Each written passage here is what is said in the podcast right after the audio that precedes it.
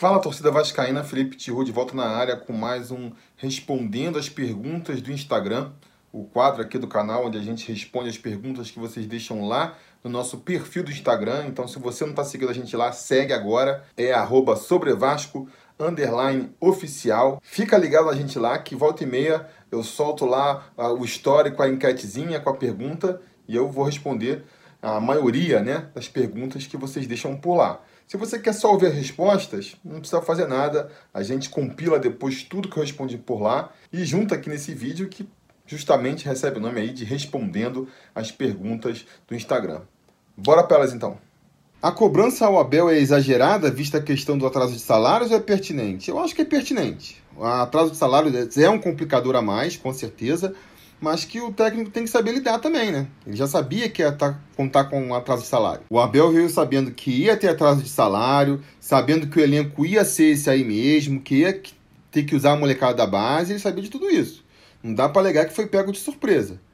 E imaginava-se que ele fosse dar conta, né? Não tá dando. Acha que o Abel é soberbo e por isso não muda o time? Porque acha que uma hora seu modelo vai funcionar? Eu não sei se é soberba, eu acho que é mais, sei lá, acomodação, sabe? Limitação. Ele achou esse esquema e só sabe usar ele. A culpa é só do Abel? Salve para Paraíba. Não é só do Abel, com certeza não é só do Abel. Agora, o Abel é a peça mais fácil de você consertar. Salário em dia é mais complicado, estrutura, reforço, isso tudo é mais complicado. Defina em porcentagem culpa de quem? Abel, elenco fraco, salários atrasados. Ah, cara, acho que é 50% culpa do Abel, 30% culpa do, do elenco fraco e 20% salários atrasados. Acha que o Vasco deveria trocar de técnico? Acho que sim, cara. Eu já não tenho mais expectativa de que o Abel vá conseguir arrumar esse time do Vasco. Até porque ele não tenta nada diferente, insiste com a mesma coisa, e isso aí já deu para ver que não vai funcionar. Acha que o Abel cai? Cara, antes eu achava que o Abel ia ficar pelo menos até o início do Brasileirão. Mas o Vasco está jogando tão mal, tão mal, que eu não sei não. Se for eliminado na Copa do Brasil, é capaz de já rodar sim. Fala, Tihu, você ainda acha que o Abel vai ficar até o início do Brasileiro no Vasco? Abraço.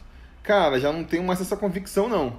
Eu, eu falei isso muito acreditando que o Vasco ia ter um futebol suficiente para ganhar pelo menos dos pequenos do Carioca. Agora, jogando essa bolinha aí que não consegue vencer de ninguém, quando ganha é num sufoco supremo, numa jogada ali completamente casuística, assim vai ficar difícil, né? Assim vai ficar bem difícil dele chegar no Brasileirão ainda. Felipe, não tem esse papo de ah, o time é ruim. O Luxemburgo deu jeito.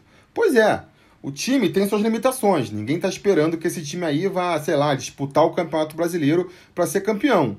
Mas jogar tão mal como está jogando também não é para tanto. Agora estou vendo a falta que o Luxemburgo está fazendo. Pois é, é difícil né, achar um técnico que acerte com o time quando arruma, o ideal é segurar. Segurar enquanto estiver funcionando, né? Infelizmente, no caso do Lucha, não deu. Qual seria o seu substituto pro Abel? Cara, eu não sei quem eu escolheria. Eu sei quem eu não escolheria. Aí a lista é bem longa, né? Para começar, eu não escolheria nenhum treinador que já passou pelo Vasco. Eu escolheria um nome novo. Outra coisa que eu posso falar em relação ao futuro técnico do Vasco é que eu acho que o Vasco não deve apostar em figurão. Esses treinadores que fizeram muito sucesso no passado porque eu acho que o futebol no Brasil mudou muito nos últimos anos e esse pessoal já não se encaixa mais. Se o Abel fosse demitido hoje, qual técnico você gostaria de ver no Vascão? Essa é a grande questão, né? Que eu já comentei anteriormente aqui. Entre as possibilidades plausíveis, é, não tem nenhuma que me agrade em cheio, assim, que eu fale, é esse. Ainda na questão do técnico aí, é, eu gostaria, ignorando um pouco a realidade aí, do Rogério Senni. Acho que é um treinador que tem um pensamento moderno e tem uma certa experiência já também. Combina o melhor dos dois mundos. Mas a gente sabe que não vem. Em caso de demissão do Abel, Rogério Ceni seria o melhor nome? Seria o nome da minha preferência, mas é impossível, né? Ele não vai largar o Fortaleza lá, tá bem no Fortaleza para vir pro Vasco. Acho impossível. Já estão falando impossível demissão do Abel e Cuca como substituto. Bom nome? Cara, Acho difícil, acho difícil de conseguir. Você vai ter que um custo de demissão do Abel e ainda assumir o custo de pagar o Cuca. Vasco não tem dinheiro. O Carilli seria uma boa para o Vasco? Joga retrancado no contra-ataque igual o Lucha. É, cara, boa é difícil, né? Não vou dizer que eu me animo com a possibilidade do Carilli no Vasco. Agora, é, seria melhor que o Abel.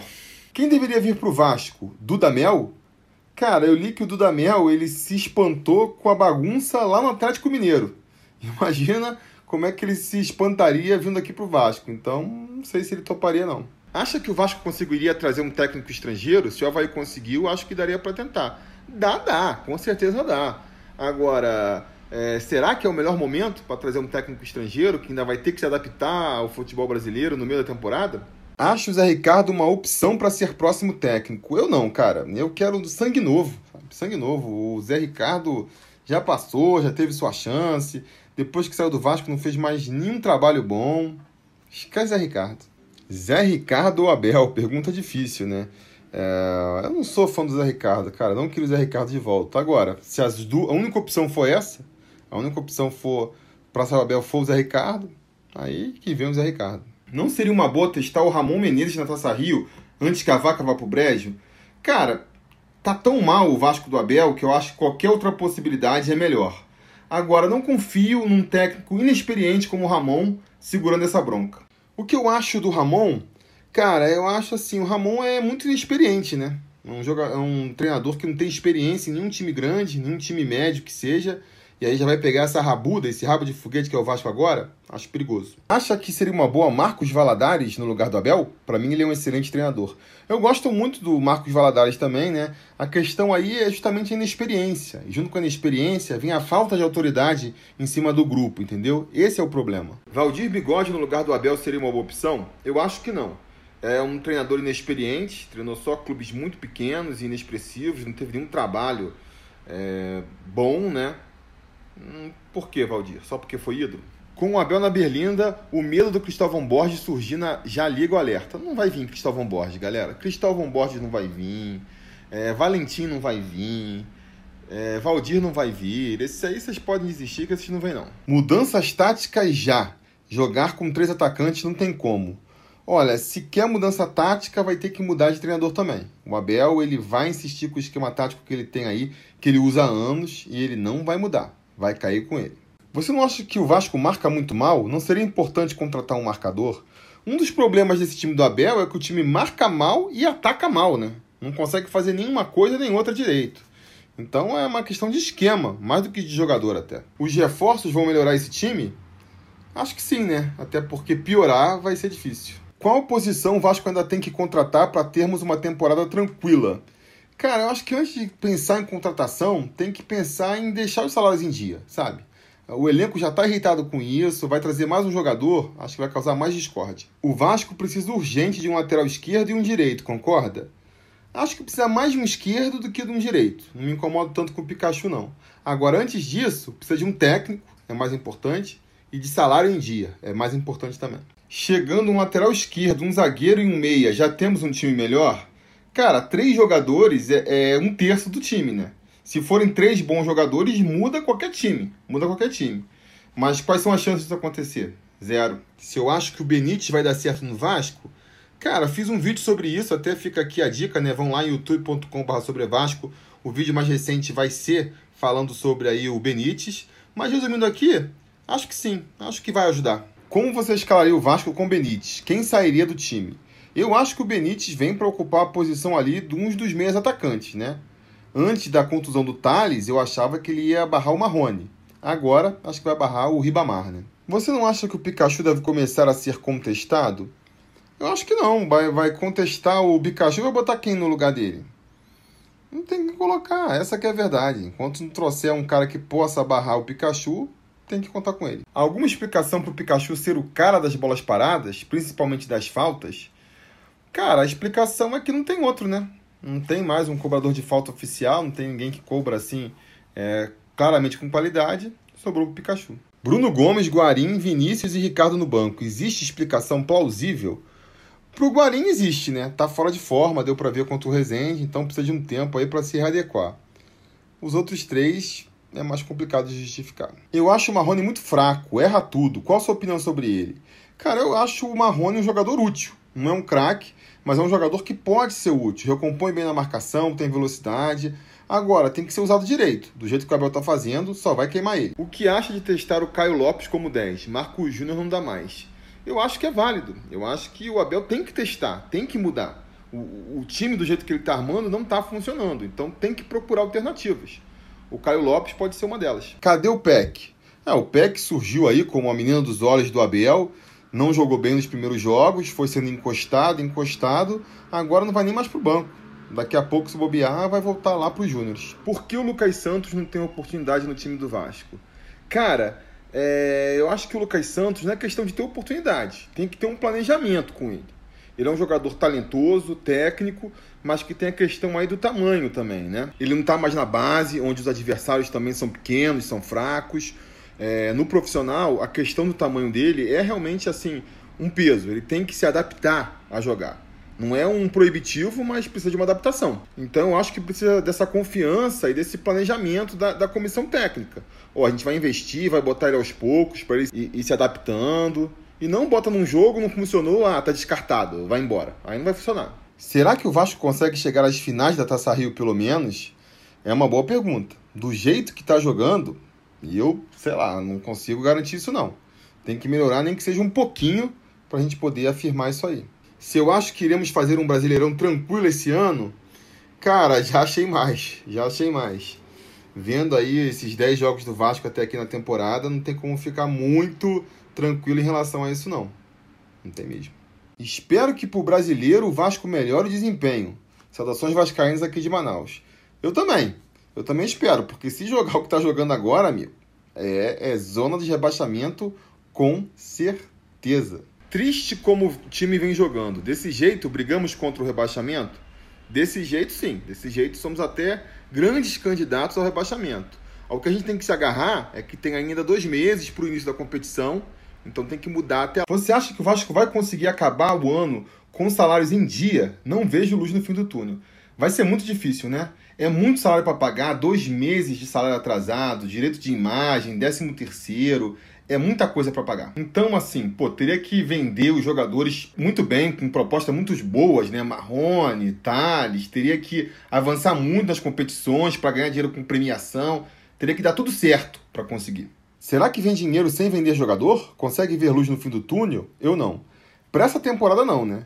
Tem que vender jogador, tem que vender mais de um e tem que vender bem para o Vasco conseguir terminar o ano no azul aí. E o Flávio da WhatsApp, será que sai alguma coisa? Eu acho que não, né? ele viu um, um, jogo do Vasco lá, uma foto do jogo do Vasco com o painel da WhatsApp, postou no Instagram e a galera já começou a delirar, a criar teorias conspiratórias. Acho que esse incidente do WhatsApp aí é um bom exemplo de como a galera já está aí se agarrando a qualquer coisa para tentar é, ver um, uma perspectiva de futuro, né? Mostra meio que o desespero do torcedor vascaíno. Se eu tô com boas expectativas em relação à capa, Cara, eu gostaria né, que o fornecedor de material do Vasco desse dinheiro para o Vasco, né, ajudasse financeiramente, porque é disso que o Vasco precisa. Mas parece que não é mais assim. Parece que, independente de quem feche com o Vasco, o fornecedor só vai dar mesmo o uniforme e uma participação nas vendas e olhe lá. Aí pode ser qualquer um, né? E nesse sentido, que seja a capa aí, que tem uma história com o Vasco, faz um uniforme bonito. Felipe, qual das suas camisas do Vasco te marcou? Ah, uma que eu gosto muito é a minha camisa de 98, né? Porque é um modelo que eu acho bonito, da capa, tá associado a, a, Libertadores, né? O maior título que eu vi o Vasco ganhar, então é especial. Qual a camisa mais bonita do Vasco? Ah, cara, acho que não tem uma, né? Qualquer camisa que é do Vasco é bonita. Eu acho assim, hoje em dia, eu, eu gosto muito quando não tem patrocínio. Procuro comprar sempre sem patrocínio, que eu acho que os patrocínios enfeiam a camisa. Você esteve no Morumbi naquele empate em 2 a 2 em 2015? Eu tava lá sim, eu tava lá. Você tava lá também? Presidente omisso, 10 dias de férias no carnaval, PQP. Pois é, cara, eu acho assim, ninguém pediu pro Campelo virar presidente do Vasco. Ele meio que forçou a barra para virar presidente do Vasco. O mínimo que eu espero é que nesses três anos em que ele vai se dedicar à presidência, ele faça isso mergulhando de cabeça. Agora não, pô. Qualquer é, feriadinho ele, ele resolve viajar, vai para Angra, vai pro Chile, vai para Milão, vai para Rússia. Olha quantas viagens o cara já fez. Não dá, né? Será que esse ano conseguimos nos livrar do Campelo? Ah, do Campelo sim, né? Porque realmente acho complicado dele se reeleger, ainda mais com tudo que vem acontecendo nesse ano aí. Agora, pode vir outra bomba parecida, temos que ficar de olho. Levem ou Brand? Cara, acho que a gente não tem que discutir os candidatos, a gente tem que discutir as propostas. A gente quer um Vasco com eleição direta ou indireta? Um Vasco onde o sócio torcedor possa votar ou não? Mais profissional ou mais amador? Isso que a gente tem que discutir. Votar em quem?